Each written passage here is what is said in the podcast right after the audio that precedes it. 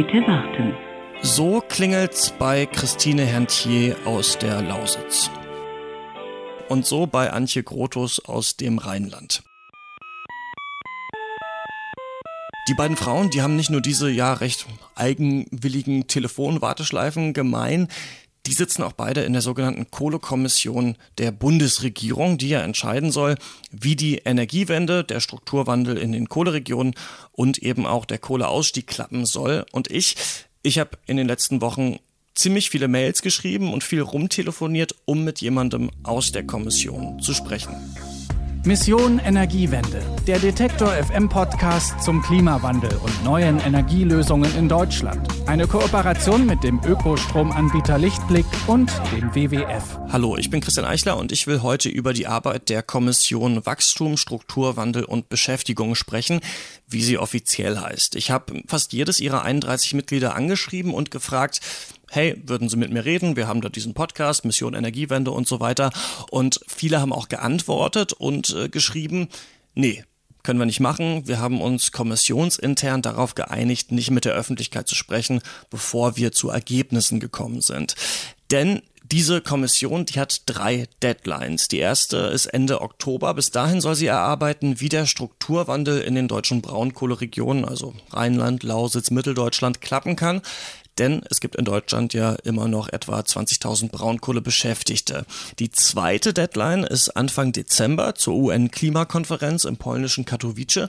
Und bis dahin soll die Kommission einen Plan aufgestellt haben, wie Deutschland das Klimaziel für 2020 irgendwie so weit wie möglich noch erreichen kann. Das wurde ja gekippt in den Sondierungsgesprächen der Großen Koalition Anfang des Jahres. Wir erinnern uns noch daran. Darum ging es nämlich hier in der allerersten Folge Mission Energiewende im Januar. Und die letzte, die vielleicht wichtigste Deadline der Kommission ist der 31. Dezember diesen Jahres. Bis dahin soll nämlich klar sein, wie genau der Kohleausstieg in Deutschland ablaufen soll inklusive Ausstiegsdatum. So steht's im Einsetzungsdokument der Kommission.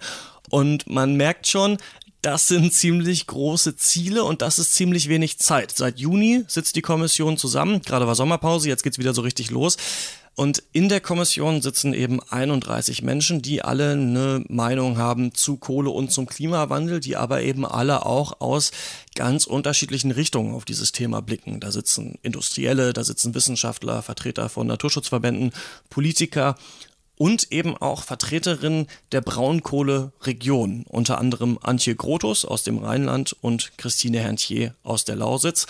Und die haben sich doch dafür entschieden, mit mir zu sprechen. Das ist zum einen natürlich eine große Herausforderung, aber auch eine große Verantwortung und Verpflichtung, die ich habe, hier äh, sozusagen für die Menschen, die betroffenen Menschen hier im Revier einzutreten.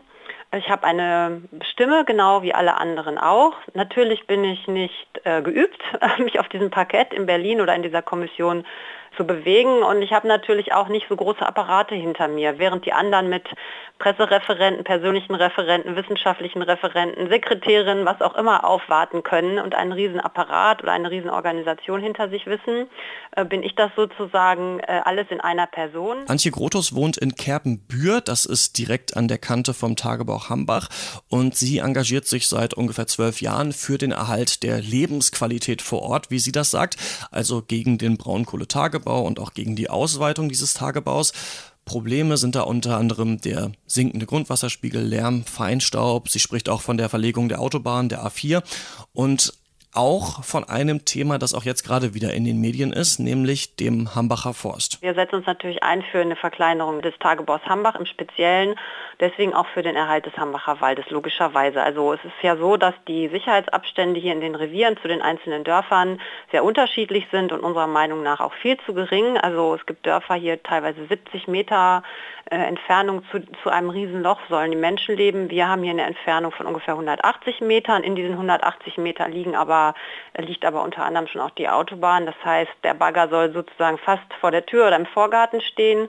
Natürlich möchten wir, dass der Tagebau verkleinert wird und das würde auch natürlich bedeuten den Erhalt des Hambacher Waldes, der uns natürlich sehr am Herzen liegt. Und deshalb ist für Antje Grotus auch klar, dass der Kohleausstieg eher früher als später kommen muss. Wir haben ja auch den Auftrag nach dem Einsetzungsbeschluss, dass wir den Beitrag, der Energie, den die Energiewirtschaft noch leisten kann zur Erreichung des äh, Klimaziels 2020, und da gibt es ja eben noch eine große Lücke, dass wir den einfach so weit wie möglich verringern äh, sollen oder Vorschläge dafür vorlegen, wie wir den weit möglich verringern können. Und da muss ich sagen, da ist ein, ein Weg und der, da geht auch kein Weg dran vorbei an der Abschaltung äh, von äh, Kohlekraftwerken und dann im, das in großem Umfang und infolgedessen natürlich auch eine Verkleinerung der großen Tagebaue. Christine Herrntier, die sieht das anders. Sie ist Bürgermeisterin von Spremberg in der brandenburgischen Lausitz und Sprecherin der brandenburgischen Kommunen in der Lausitzrunde. Und für sie ist ein rascher Kohleausstieg auf gar keinen Fall die richtige Lösung. Ihre Region profitiert ja auch von der Kohle und für Sie heißt es sogar Ausstieg so spät wie möglich. Ja, muss ja sein. Ich habe ja schon gesagt, Versorgungssicherheit und Preisstabilität, das sind ja ganz wichtige Punkte. Wir sind hier in einem Hochindustrieland und wir müssen diese Versorgungssicherheit garantieren. Wir erleben ja gerade in diesem heißen Sommer, dass eigentlich nur die Braunkohlekraftwerke wirklich sicher und stabil Strom liefern können und es eben nicht so ist, dass trotz einer hohen Sonneneinstrahlung die äh, Solarenergie dort auch in den Früh- und Nachtstunden die, äh, den Energiebedarf abdecken kann. Christine Herntier unterschlägt an dieser Stelle ein bisschen, dass in Deutschland in diesem Sommer ja gerade auch Kohlekraftwerke wegen der großen Hitze gedrosselt werden mussten. Aber ich merke im Gespräch mit ihr auf jeden Fall, wie wichtig ihr das ist mit dem späten Kohleausstieg. Also noch einmal, es ist keine Kohlekommission, es ist keine Kohleausstiegskommission. Die Kommission heißt Wachstum, Strukturwandel und Beschäftigung.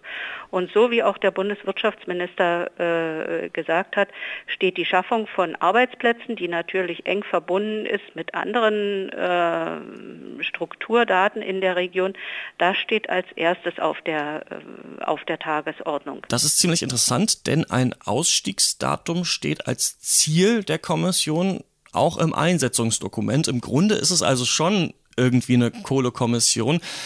Aber wir sehen schon, wie weit die Meinungen der Mitglieder auseinandergehen. Christine Herntier hat aber natürlich auch recht, der Strukturwandel ist ein ganz wichtiges Gebiet der Kommission und da hat sie auch ganz konkrete Pläne, auch für die Lausitz. Infrastruktur ausbauen, in Bildung investieren und auch den Energiestandort Lausitz erhalten. Die Lausitz ist eine Industrie- und Energieregion, das soll sie auch bleiben. Die Kraftwerkstandorte und damit auch die Entwicklungszentren der Lausitz sollen zu Technologie- und Industrieparks entwickelt werden. Auch dazu gibt es ganz konkrete äh, Vorschläge. Wie sich die Lausitz in Zukunft verändern könnte, darüber werden wir hier auf jeden Fall auch noch in einer späteren Folge dieser Staffel Mission Energiewende sprechen. Dann wird ja auch der Plan der Kommission vorliegen, von dem wir jetzt ja noch nichts wissen. Interessant ist aber auch, wie die Kommission arbeitet. Darüber habe ich mit einem anderen äh, Mitglied gesprochen, Kai Niebert. Er ist Präsident des Deutschen Naturschutzrings. Das ist der Dachverband der deutschen Umwelt-, Natur- und Tierschutzorganisationen. Und er ist Professor an der Uni Zürich für Nachhaltigkeitskommunikation.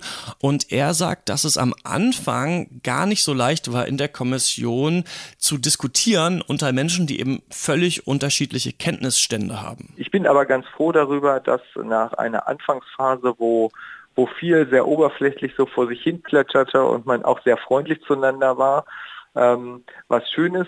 Ähm, wir mittlerweile aber an einem Punkt angekommen sind, wo tatsächlich auch Kontroversen deutlich werden. Und äh, da wird es jetzt darum gehen, einen, einen Modus vivendi, einen Art des Umgangs miteinander zu finden, die konstruktiv ist und die aber auch zu Ergebnissen führt. Kanibert, der argumentiert auch für einen zügigen Kohleausstieg, sagt aber auch, dass der durchaus peu à peu stattfinden kann und dass man den eben ganz einfach errechnen kann anhand des CO2-Budgets, das Deutschland eben noch zusteht, wenn man sich das Pariser Klimaschutzabkommen anschaut. Wenn wir so weitermachen wie bisher, dann verbleiben uns tatsächlich nur noch äh, rund sieben, acht Jahre, dann ist Schluss mit dem deutschen Budget.